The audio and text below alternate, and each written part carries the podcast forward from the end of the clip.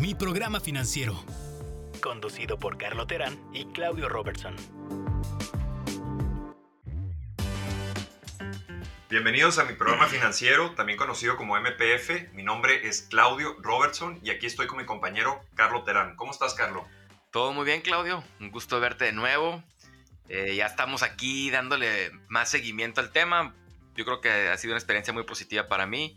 Hemos tenido bastante buena retroalimentación de nuestro público y de la gente que nos ha escuchado y nos ha hecho el favor de mandarnos sus comentarios, observaciones, cosas que mejorar tanto para ti como para mí en algunos modales que tenemos, de los cuales nos hemos hecho más conscientes, ¿no?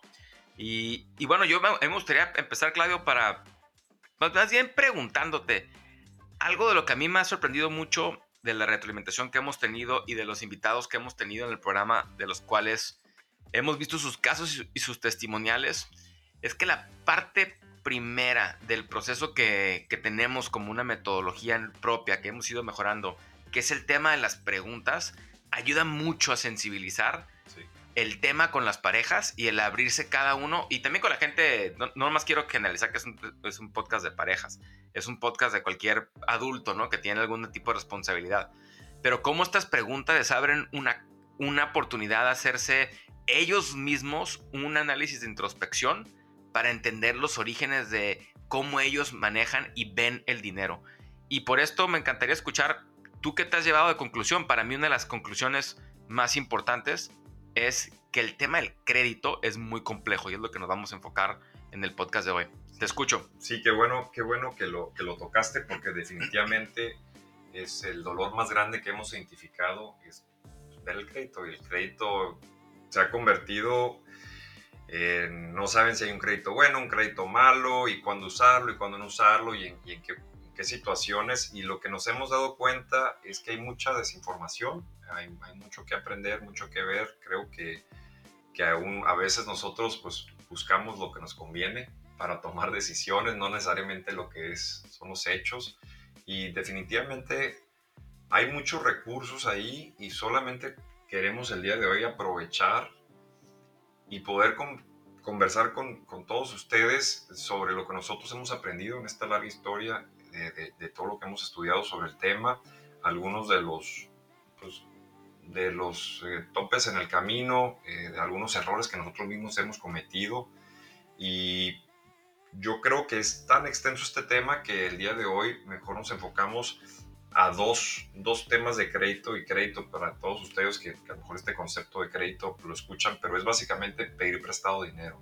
Y nos enfocamos el día de hoy a hablar de crédito en tarjetas de crédito y crédito en términos de crédito automotriz, porque creemos que esos dos tipos de créditos son los que más, más este, utiliza la gente y también donde se cometen el mayor número de errores.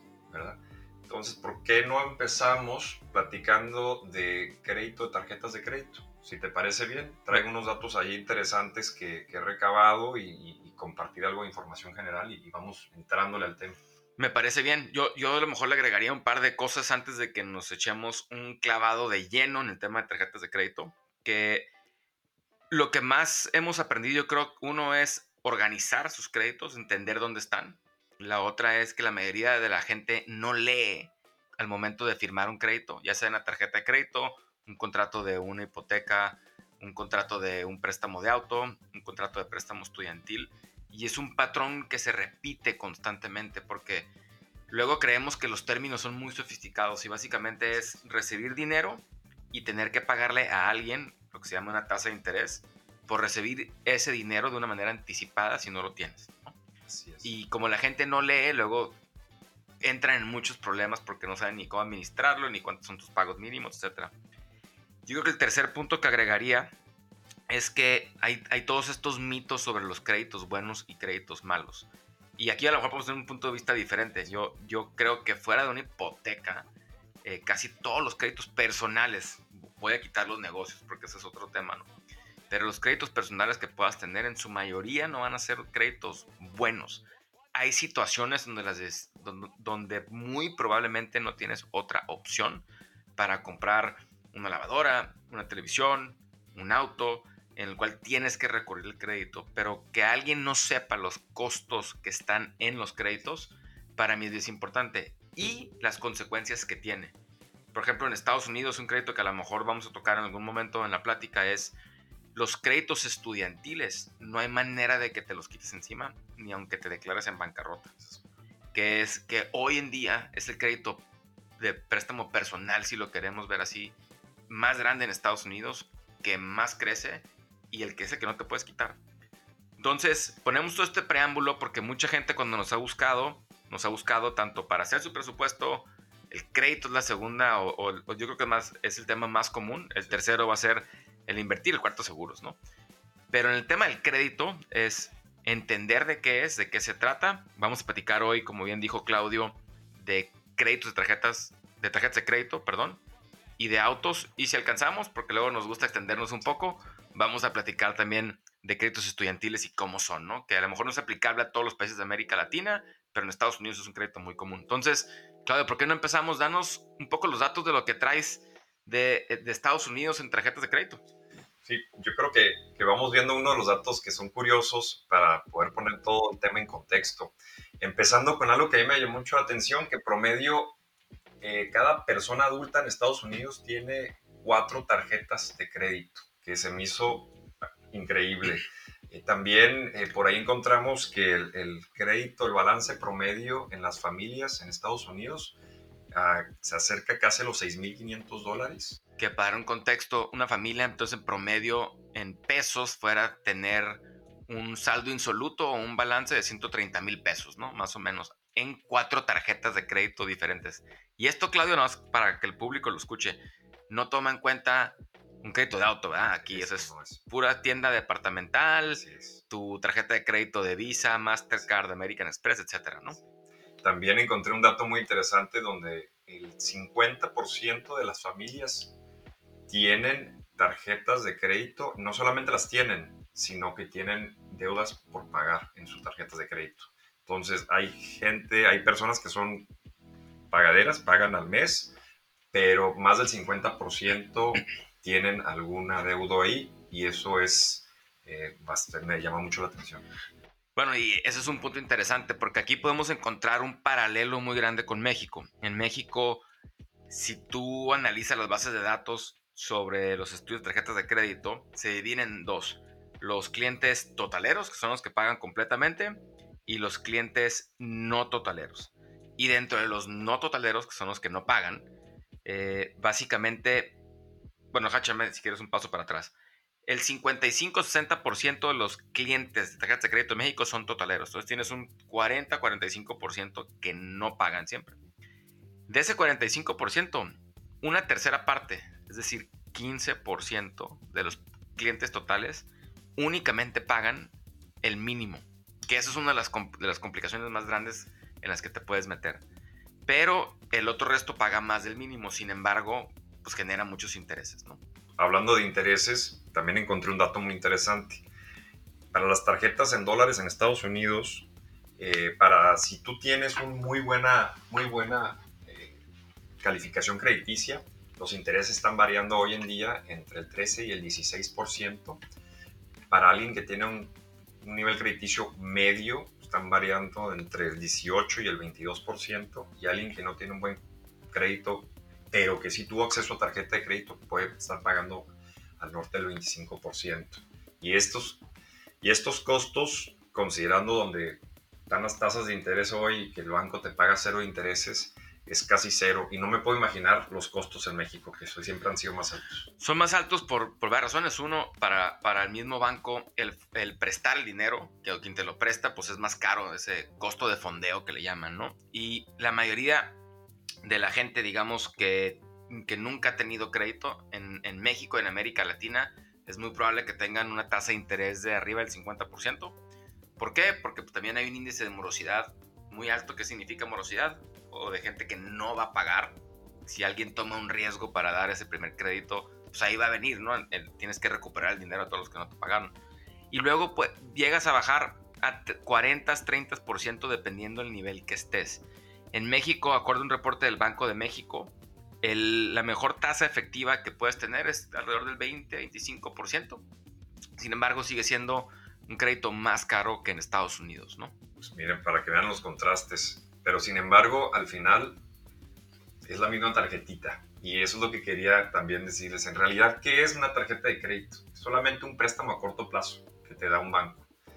Y la gente a veces no sabe cómo es que calificó y cómo fue creando la, ese, crédito eh, con la historia, pero por ahí encontramos también que la tarjeta moderna, como la conocemos el día de hoy, se inventó en 1950. no, es, no es un producto nuevo. Lo que sí ha sido muy innovador recientemente es que se presentan de todos colores y sabores. No sé si puede revisar a algunos de ustedes sus tarjetas, que unas son blancas, otras son negras, otras son azules.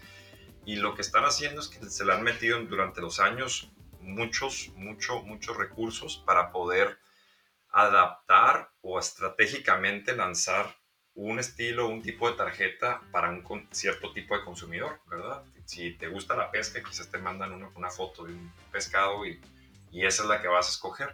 Pero al final de cuentas, todas estas tarjetas trabajan muy similar.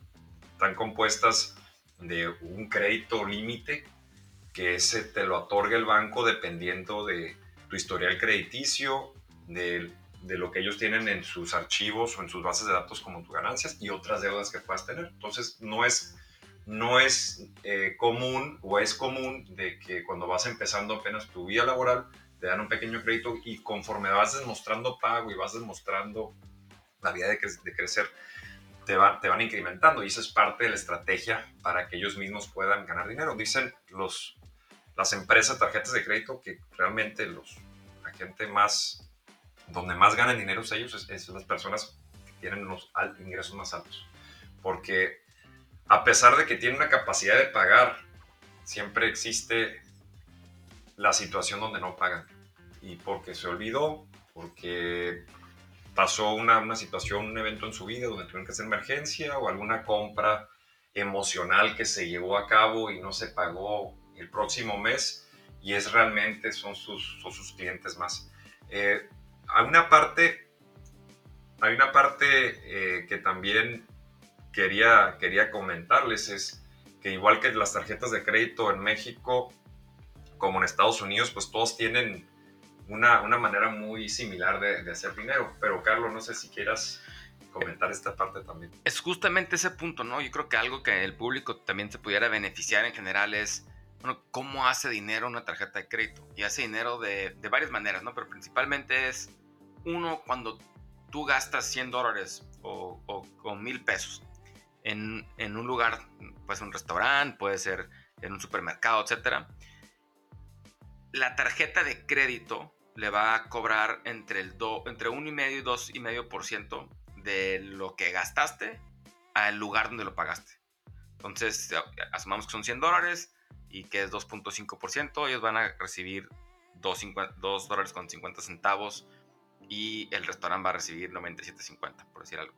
Y aparte, con el consumidor que usa la tarjeta de crédito, a él le van a cobrar o una anualidad o, o, una tasa de interés si es que no es totalero o, o, otra cosa de las que cobran, ¿no?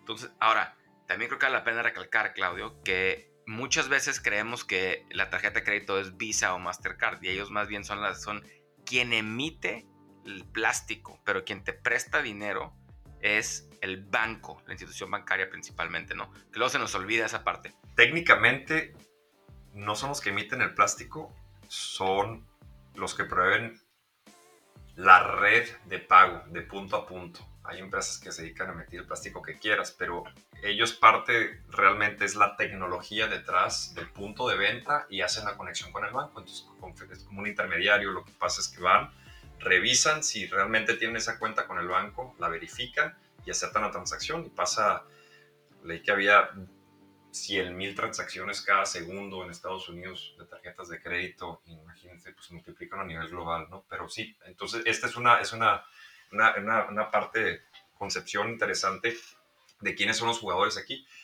Quiero recalcar, porque yo también me di cuenta de esto en mi experiencia, no lo sabía yo por muchos años y yo tenía una tarjeta de crédito.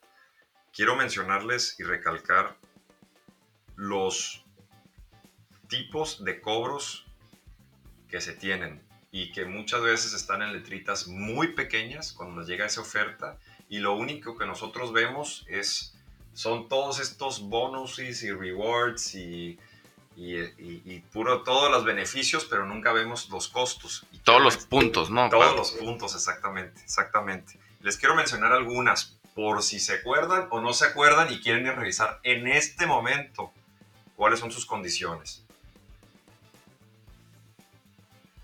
Un fee anual, que es un cobro anual. Que en México se llama la anualidad promedio, ¿no? Sí, y esta no viene en todas las tarjetas, pero muchos sí tienen unas y con en base a esto te ofrecen beneficios de poder llamar a un concierge o poder tener algunos beneficios a largo plazo durante el año. La gente que hace transferencias de balance, que creo que es algo muy interesante, esto, esto es una parte de la mercadotecnia donde te ofrecen una tasa más baja con el incentivo para incentivarte a que cambies de proveedor o de banco. Sin embargo, trae costos asociados mínimos a hacer una transferencia. Yo nomás ahí para aclarar, si tú debes, para que poner un ejemplo más práctico, si tú debes eh, mil dólares o cinco mil pesos en, a, un banco, vamos a llamarle el Banco de América, por, para ponerlo sencillo, puede que te llegue una tarjeta de crédito de American Express y te digan, oye, yo te ofrezco, en lugar de que pagues el 22% anual de interés sobre ese, eso que debes, te ofrezco una tarifa promocional de que si cambias esa deuda de Banco de América a American Express en los próximos 30 días, te voy a cobrar el 8% por el primer año. Si no pagas en el primer año, subes a 18%. Y por esa, por esa manera de ayudarte, te voy a cobrar el 2% del monto por moverlo, ¿no? Como un costo de originación que pasa mucho en los créditos. Inclusive, ese dato lo traigo aquí. El promedio de las tarjetas ofrece, dependiendo tu, tu nivel crediticio, es entre el 3 y el 5%. Y eso hay que sumarlo y a veces no, no lo tenemos divisable. Otra que es muy frecuente y a veces no lo vemos porque son transacciones muy pequeñas y es cuando estás de viaje se llaman en inglés el Foreign Exchange Fee y es un cobro que se te hace cuando usas tarjeta de crédito fuera del país. Es por tipo de cambio. Por el tipo de cambio y aparte por el uso de la tarjeta. Hay, hay dos. Puede ser un tipo de cambio que no te lo toman al tipo de cambio normal y aparte es un fee sobre el uso del, del precio.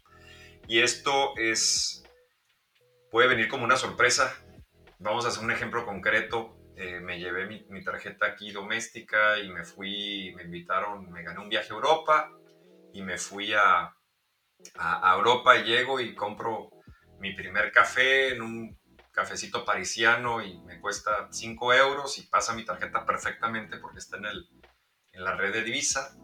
Y cuando regreso después de mi viaje me fijo en, la, en mi estado de cuenta en esta tarde, me fijo que, que aparte de los 5 euros que pagué, estoy pagando 50 centavos más por una, una transacción internacional, ¿verdad? Y eso, y eso es algo que para ellos es, una, es muy redituable para las tarjetas de crédito. Otro que, que sabemos, que encontramos, es cuando utilizas tu tarjeta de crédito para sacar efectivo de un cajero. Esto es un, una oferta muy común pero es muy, muy costosa y no la recomiendo. Encontré que entre el 5 y el 10% del, del costo del dinero, aunque lo tengas tú en el banco, pero no traigas tu otra tarjeta, se te puede, se, te, se te, carga como, como parte. Y aparte estos cobros van en tu tarjeta y si no los pagas, te empiezan a cobrar intereses sobre tus, sobre tus, este, sobre estos cobros, ¿no? Entonces es un arma de dos filos. Y por último, que son todos estos cargos que son eh, como penalty, este, como penalty, este, son cuando no, no, estás pagando a tiempo, que eso es uno de los peores errores que podemos cometer como dueños de tarjetas de crédito. Y si te pasas de tu límite, también, el límite, si yo tengo un límite de 2 mil dólares y usé 2.200, va a haber un, un, cargo fijo que en proporción a lo que debiste o lo que pagaste puede ser muy grande. ¿no? Entonces, ya hablamos de seis diferentes maneras. Esto es sin incluir las tasas de interés que te cobran sobre el balance, de cómo, de cómo están cobrando. Y es una, es una, esto es algo que muchos de nosotros no cuidamos, pero es esencial a, poder tener un buen manejo en las tarjetas. Pues yo te agregaría un par de temas en esto. O sea, yo creo que para, para mucha gente es una herramienta que te ayuda a mitigar tu flujo de, que en cuanto te llega tu, salario, tu quincena o como, o como, le llamemos, que tengas un puente que sea tarjeta de crédito para pagar algunos de tus gastos. Eh, otros lo usan por algunas promociones que hacen, que es una manera bastante efectiva para las compañías eh, y tiendas de invitarte a gastar con una promoción de cero intereses, que no es cero intereses, un porcentaje relativamente alto de la gente termina no haciendo un pago y tiene que pagar todos los intereses, entre otros. Entonces, yo creo que las tarjetas de crédito, como bien dices, tienen muchos costos escondidos, hay que entenderlos, hay que saber manejarlos bien. Eh, el, el, riesgo más grande que se corre, yo creo que son dos, y son de hábitos. El primero es, cuando usas una tarjeta de crédito, más o menos vas a gastar entre 15 y 20% más que si usaras efectivo, porque el no ver te ayuda a no sentir. Entonces no lo ves hasta el final y cuando ya llega, pues ya gastaste de más y ya se empezó a generar un efecto dominó. El segundo es que luego se convierte muy cómodo extender los plazos de pago. Y cuando extiendes los plazos de pago empiezas a pagar intereses. Y esos intereses se terminan siendo cada vez más caros si es que no eres disciplinado. Entonces yo lo que les diría es que en el tema de las tarjetas de crédito hay que tener muchísimo cuidado. Yo creo que hay gente que no está hecha para tenerlas, honestamente. Hay gente que probablemente sí, pero lo más difícil que es tener la disciplina de poder no gastar de más, que estés en línea con, lo que sea tu presupuesto, el, el, el que te hayas puesto, y que, ah, y, que, y que, seas totalero y que pagues. Entonces, para mí, ese es el riesgo más grande. Para todos los que, para, para todos los que tienen dudas de cuánto deben, cómo lo tienen, eh, muy pronto, no sé si ya está al aire o estará para cuando, cuando esté este podcast, esta versión del podcast, te hay un archivo que vamos a poner en, Excel para que ustedes mismos lo puedan bajar de la página de mi programa financiero.com, donde les ayuda a, a, llenar todas las deudas que tienen. Ese es el reto que te decía al principio, Claudio, que es muy grande para muchos. No saben y no tienen idea cómo descifrar cuánto debo, cuál es mi tasa de interés, cuál es mi pago mínimo, cómo tengo que pagar de esta manera, manera más rápido y el efecto que tiene si es que estás en una situación de pagos mínimos, de incrementar a 100 pesos o 100 dólares más esos pagos que tengas para que te salgas de, la deuda, obviamente sin gastar más, ¿no? Entonces yo creo que con eso para mí es, es lo más importante sobre cómo vemos las tarjetas de crédito, que entiendas si eres totalero o no totalero, eso va a cambiar tu perfil de riesgo, tu score de crédito, que tu score de crédito no es, no es nada más que si pagas o no pagas, no, no, no es un beneficio o un aplauso porque eres extraordinario para pedir dinero, ¿no? Entre, entre más pidas y pagues, más alto es tu score de crédito. Entonces tampoco es una herramienta tan transparente como parece ser, ¿no?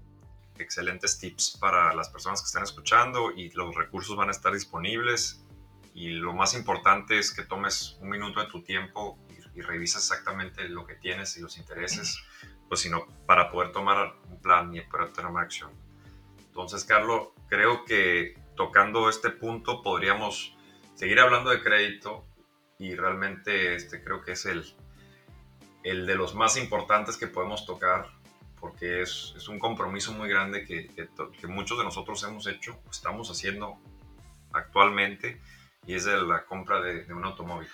Claro, y, y, aquí yo creo que en este tema es una de las trampas que podemos caer la mayoría de los que, de los que estamos en, en, en, en, pues en sociedades de consumo, porque tanto los carros han ido mejorando con el tiempo, el marketing nos ha hecho muy bonitos, han subido de precio en términos reales.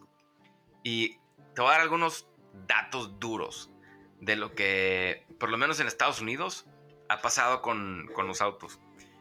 Para empezar, el, el, pago promedio de un auto nuevo en Estados Unidos es de 550 dólares, que son alrededor de 11 mil pesos en México. Y para un usado es alrededor de 400 dólares, que es alrededor de 8 mil pesos. Eso significa que la mayoría de la gente, con todo y que el pago parece que no ha subido tanto, lo que sí está pasando es que el tiempo que se están financiando los carros es más largo. Ahora alguien me va a sacar un tema aquí, ¿no? Eh, oye, pero el lease no es deber. No, el lease es 100% deber, porque el carro no es tuyo. La manera como nosotros definimos no deber es que el auto o el carro sea 100% tuyo. Entonces, aunque compres nuevo, usado o lease, debes. El pago promedio de un lease es de 450 dólares en Estados Unidos, que son 9 mil pesos en México. Y seguramente habrá quien me va a decir que es deducible una parte y todo. Si alguien quiere deducir su gasto de intereses, puede donarlo a, una institución en lo que ustedes crean y les va a tomar lo mismo. Están deduciendo una tercera parte de los intereses. Entonces, dos terceras partes la están regalando a alguien está financiando el carro, ¿no? Ahora, dicho eso, ¿por qué yo creo que es tan importante el tema del auto? Dos cosas. La primera es, estamos acostumbrados, y especialmente creo que en América Latina pasa más que en Estados Unidos, ¿no? En que el buscar el comprar el carro nuevo. Y un carro nuevo ahorita anda en 35 mil dólares. El promedio en Estados Unidos del carro que se vende son 700 mil pesos. En México creo que si bien recuerdo andar entre 400 y 500 mil pesos porque son carros más compactos. En Estados Unidos se, utilizan carros más, más grandes. Y el promedio de los autos usados en Estados Unidos anda alrededor de 22 mil dólares. Yo creo que México igual va a andar entre 200 y 300 mil pesos dependiendo, ¿no? Eh, en mi caso, tú sabes que yo compro carros usados. ¿Y por qué? Dos cosas. Igual, ya sé que dije cosas dos veces, pero bueno. La primera es que el, entre el 20 y 30% del valor del carro se pierde en el primer año, ¿no? A lo mejor es un poquito más, un poquito menos. Y en mi caso lo que trato de hacer yo, Claudio, es comprar carros que tengan entre 18 y 36 meses de antigüedad. Todavía tienen agencia, digo, garantía de, de agencia y los compro también certificados, ¿no? Pero lo más importante que, que para mí es el tema del carro es porque si no debes un carro o un auto, tienes la capacidad de ahorrar. Y esto me ha pasado con varias de las parejas. Te pongo un par de casos que me han pasado. Eh, he tenido la oportunidad de platicar con eh, dos parejas, te diría en concreto, que al principio me decían, oye, es que yo no tengo la capacidad de ahorro y de ser un, un millonario en pesos o en dólares inclusive. Y yo le decía, ¿por qué? No, pues porque pues porque no, porque no tengo un negocio, no tengo capacidad de ahorro, etc. Y le hice un ejercicio muy sencillo a la pareja. Le dije, a ver, ¿cuánto tiempo tienes tú con, o ustedes pagando carro o auto? me dijo, no, pues tenemos desde los 18 años, vamos a decir que tenían 22 años. Le dije, bueno, si tú hubieras comprado carros usados, muy baratos, un carro de 3 mil, 5 mil dólares, que se mueven igual, ¿no? Que luego el carro lo usamos para querer impresionar a alguien en la esquina, en un semáforo que no nos conoce, para sentirnos bien, ¿no? Y la, verdad es que el, que va en el carro al lado no te conoce, no tiene ni idea quién eres, ¿no? Y no hay ni para qué impresionarlo. Entonces le hago el ejercicio a esta pareja y le digo, mira, cuando ustedes comenzaron en este proceso de, de ver carro, porque se hace muy normal el de ver carro, si tuvieras comprado un carro mucho más barato, que nomás lo pienses que es un medio de transporte, claro, que funcione, que esté bien seguro. y que, sea seguro. Tampoco digo compra un carro por comprar un carro que te has tirado, no estoy diciendo eso. Pero si te haces la disciplina de, de comprar carro usado en efectivo si puedes y usarlo más o menos entre 7 y 9 años en lugar de 3 años o 4 que es el promedio en Estados Unidos, tú puedes ahorrar 3 o 4 años de esos pagos. Entonces les dije, mira, muy sencillo. Si ustedes ese pago, que vamos a decir que son 550 dólares el actual, lo invirtieras al, a 40 años, o sea, que por 40 años no pagues carro, compres puros carros con los que te alcanza. Al 8% en dólares, que, ¿por qué el 8%? Porque más o menos ha sido el retorno del índice de la bolsa de Estados Unidos. O sea, ahí dices que tienen un costo oportunidad tiene un costo de oportunidad. O sea, el, carro es su, costo real, ¿no? Entonces le sacaba, mira, vas a hacer por 40 años, son 480 pagos de 550 dólares más o menos, al 8%, y pues estás manejando 2 millones de dólares. Y se me acaban viendo de manera increíble. Wow, wow, Carlos, repite eso, creo que es, es algo interesantísimo que nunca, que nunca se discute ¿verdad? Porque siempre estamos hablando de que si el carro trae cámara para ver para atrás y no, o sea, ¿qué estoy dejando de invertir o cuál es mi oportunidad en no embarcarme con algo pues, que realmente es caro? Mantener un carro es muy caro y aparte ni siquiera hemos entrado todavía a los gastos escondidos de mantener, un, de mantener y tener un carro, pero por favor repite eso que creo que es muy, muy importante. Cuando alguien te dice que no tiene la capacidad de ahorro y llega en un carro de muy reciente, los últimos 24 meses, independientemente si es un carro de 15 mil, 30 mil o 40 mil dólares, que en pesos fuera 200, 300 mil, 450 mil o, más caro, ¿no? El que, el que cada quien quiera. Yo siempre les pregunto, oye, pero si te alcanza para el pago del carro, ¿sí? ¿Qué pasa si no debieras carro? Y claro, es una corrida de muy largo plazo, pero lo, lo, que estamos tratando de enseñar a la gente aquí es básicamente estás manejando tu retiro, estás manejando el pagar tu hipoteca, estás manejando la educación de tus hijos. cuando esta persona me decía es que yo nunca voy a ser millonario, yo lo que le decía es, no, no, al contrario, al contrario. Cada que te subas al carro, dale un beso porque estás manejando toda tu capacidad de ahorro. Llevas 22 años pagándola. En 18 años más ya fueras millonario, ya te, ya te hubiera retirado. Y el ejercicio es un poco exagerado porque el punto es decir, todo cuenta. Y si te acostumbras a que el pago del oh. carro es normal en tu vida, pues, pero no tienes ni cuenta de ahorro, ni cuenta de retiro, ni para la escuela de tus hijos, pues entonces se, se termina siendo en un hábito que tienes, ¿no? Que vuelve a las preguntas originales. Yo, yo sí entiendo que para muchos de nosotros, incluyéndome a mí, tener un carro relativamente nuevo, pues ha sido algo aspiracional, ¿no? Para mí, puede ser una señal de que estoy, pues, no sé, alcanzando mis metas también financieras y pues como de regalo me, doy un carro. O sea, aquí, aquí realmente no es, oye, pues eres una mala persona porque te compraste un carro nuevo, pero es educar que tomando esa decisión estás por consecuencia tomando otra decisión de no poner eso en los ahorros y asegurarte que no vaya en contra de tus metas que traes con, con tu pareja o tú mismo. Entonces, nomás que estés bien consciente, y eso quiero recalcarlo, porque no estamos diciendo no, no tengas carro, no pagues carro, porque no hay forma de hacerlo. Es si lo vas a hacer y tienes la capacidad económica de hacerlo, solamente esté consciente, muy consciente, de que es a cambio de otra decisión probablemente o que no va a ayudar. El, tema, como tú dijiste muy claramente, me encantó ese ejemplo, Carlos, es que si yo hubiera podido invertir 500 dólares más al mes en la bolsa y al 8%. Y es bien difícil dimensionarlo, pero es, está muy atinado y me gustaría que esto fuera una de las lecciones más grandes del podcast del, día de hoy. No, de acuerdo. Y digo, y puse porque es el promedio, ¿no? Si nos vamos a un carro usado que es 400 dólares, que es el da de 8 mil pesos, o inclusive a alguien que tenga un pago de 2.500 pesos, como algunos de los invitados tenían en, en el auto, pues son 125 dólares que probablemente sean 800 mil, 600 mil en los próximos 40 años. O sea, tiene un costo real. Ahora, hay un par de costos escondidos. El que tú no tengas tu carro pagado, por lo menos en Estados Unidos y México también, tu póliza de seguro te exige ciertas cosas y deducibles más bajos para que alcances a pagarlo. Si tú pagas tu carro, tú puedes marcarle a la aseguradora, incrementar tu, tu protección de seguro, pero decirle, oye, súbeme el deducible de 5 mil pesos a 10 mil, a 20 mil, o en dólares fuera de 500 a 1000, a 2500. ¿Por qué? Porque ahí es donde entra la ecuación, Claudio. Si tienes tu presupuesto bien hecho, tienes tu fondo de emergencia y no debes carro, cualquier cosa que te pase de 500 dólares o 10 mil pesos no debería ser un problema en tu vida si llegaste a ese punto.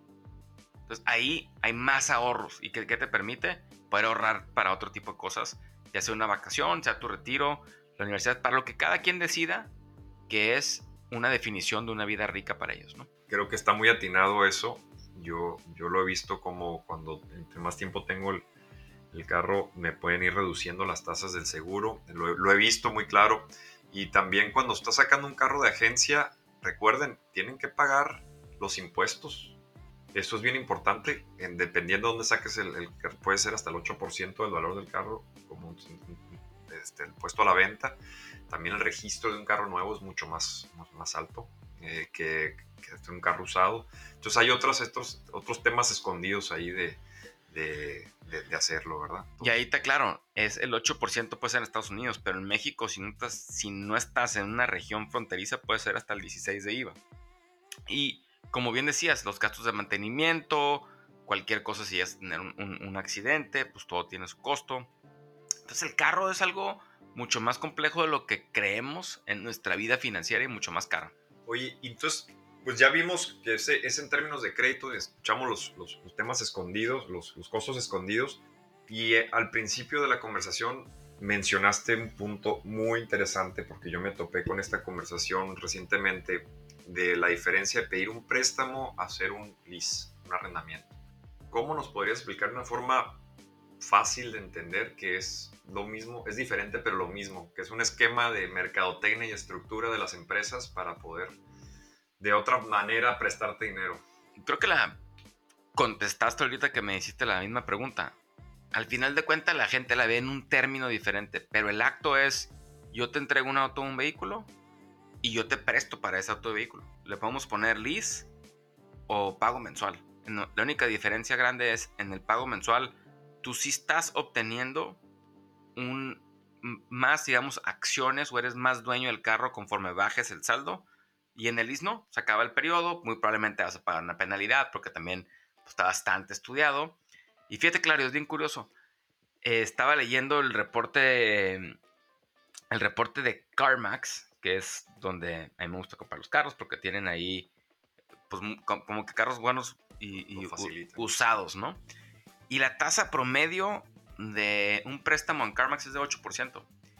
En Estados Unidos, la tasa promedio de un lease es 14%. Eso significa que el lease te está prestando el dinero más caro, sin tomar en cuenta las penalidades al final. Y cuando se acaba el periodo no eres dueño de nada. Tienes que volver a empezar el lease y ya te acostumbraste a tener este paguito. Conforme si pagaras el carro en lugar de 60 meses, 65 meses, que es el promedio de carros usados, en 36 y lo usas 7 años, pues tienes 48 meses que probablemente puedas ahorrar, ¿no? Para tu siguiente carro, para un mejor carro, o auto o para una, vacación o para tu fondo de retiro o para lo que tú quieras, ¿no? Pagar otras tarjetas, etc. Pero el lease es para mí es una gran venta de mercadotecnia, que es fundamentalmente lo mismo. Te estoy prestando dinero para usar un auto. Ya, ya entendí un poquito mejor porque si es algo es algo que siempre sale al tema y dice, pues que si hago lease pago menos, hay que hacer un lease, ¿no? Y si hago préstamo es, es más y y pues al final, como nos venden el producto, y esto yo creo que yo he sido culpable también, no, no te voy a negar, pues siempre uno ve pues cuánto me alcanza. Pero así empiezan los vendedores. Cuando entras a una, una agencia es pues, cuánto, me alcanza, ¿no? Y, y, este, y esta parte pues que hay que tenerla muy claro y saber hacer un poquito la tarea antes de llegar, porque vamos a necesitar un carro y hay que hacer la tarea y hay que llegar, entender las condiciones y pedir los mejores, las mejores condiciones y si no te las dan, también tener este, la, la, responsabilidad de, pararte y salirte y buscar otra mejor opción, ya sea carro usado en otra agencia o alguna de las agencias que puedas confiar que, una, que, el carro usado tenga un certificado de verificación, que no esté chocado o algo que te pueda poner en peligro a ti y a tu familia. De acuerdo, y yo creo que y con esto podemos cerrar la, la plática de hoy. No, no, nos va a dar tiempo, desgraciadamente, para hablar de préstamos estudiantiles, lo haremos en otra cosa, pero sí abre la, la puerta al tema que hablamos en, el primer podcast, que es ser pobre de casa. ¿Y a qué me refiero? Muchas veces cuando tú estás comprando una, haciendo una compra grande como un auto, un carro o una casa, lo que te van a vender es tu capacidad del pago mensual. Y lo que deberías enfocarte es qué, pudiera pagar hoy. O sea, yo en el carro no le aconsejaría a nadie que tenga más del 50% de su ingreso anual si lo analizamos, si, ganas en Estados Unidos, la familia promedio gana 60 mil dólares, que no tengan más de 30 mil dólares en carros. Gastados. En México va a ser bastante menos, a veces como 12, 15 mil dólares, pero que ahí podemos subir un poquito, que tengas un carro de menos de 250 mil pesos, si se pudiera. yo creo que lo que ha hecho muy bien la industria, eh, tanto de ventas de hipotecas como de ventas de préstamos de carros, es, en lugar de decirte, oye Claudio, si tú ganas al año 60 mil dólares con la familia promedio, te vamos a vender un carro de 25 mil, ¿no? Porque es lo que te alcanza. Te dicen lo contrario. oye Claudio, tú calificas para un carro de pago de 800 dólares, que es un, es un carro a lo mejor de 45 mil, porque te alcanza el pago. No, la verdad es que no, te alcanza. Te están vendiendo el pago, no están vendiendo tu capacidad de compra. 100%, qué bueno que lo pusiste en ese contexto. Y, y, este, y revisen. Yo, yo, yo animo a todos que revisen cuánto deben su carro ahorita, cuánto están ganando, están contentos, es, les está costando y hay opciones, hay opciones. Quizás puedas venderlo y conseguir otro para hacer liquidez o hacer un cambio o por, por algo diferente, pero definitivamente hay opciones y, yo los invito a todos que vayan y revisen sus pólizas, así como hablamos eh, al principio del podcast sobre las tarjetas de crédito, también vayan y revisen que esto, este, este ejercicio no, no quede en vano y hay que buscar los recursos porque sí, sí existen ahí, ¿no? Para poder ayudar. Y a ti te ha tocado mucho que, más bien no mucho, en un par de ocasiones que le diga a alguien, no te alcanza para el carro. 100%. Es doloroso, pero... Es doloroso, pero pues es una disculpa, pero si vamos a atacar el problema del carro es de las cosas más fáciles de vender.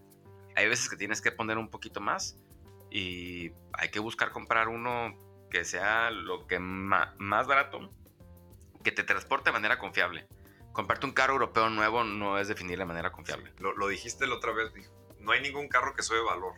Y bueno, al menos habrá algunos, pero si tienes el dinero para hacerlo, no estuvieras preocupado por tus finanzas personales. Ni nos estuvieras marcando probablemente, ¿no? Para platicar.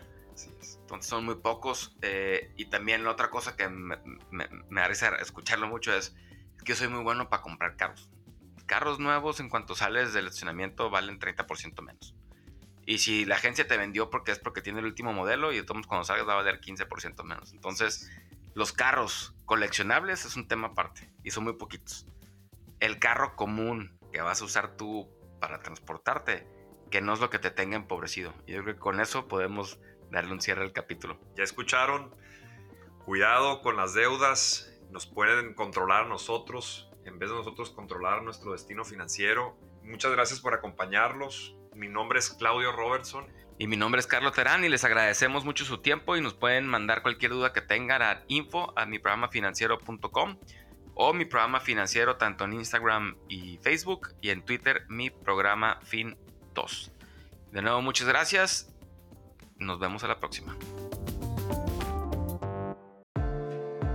Mi programa financiero, conducido por Carlos Terán y Claudio Robertson.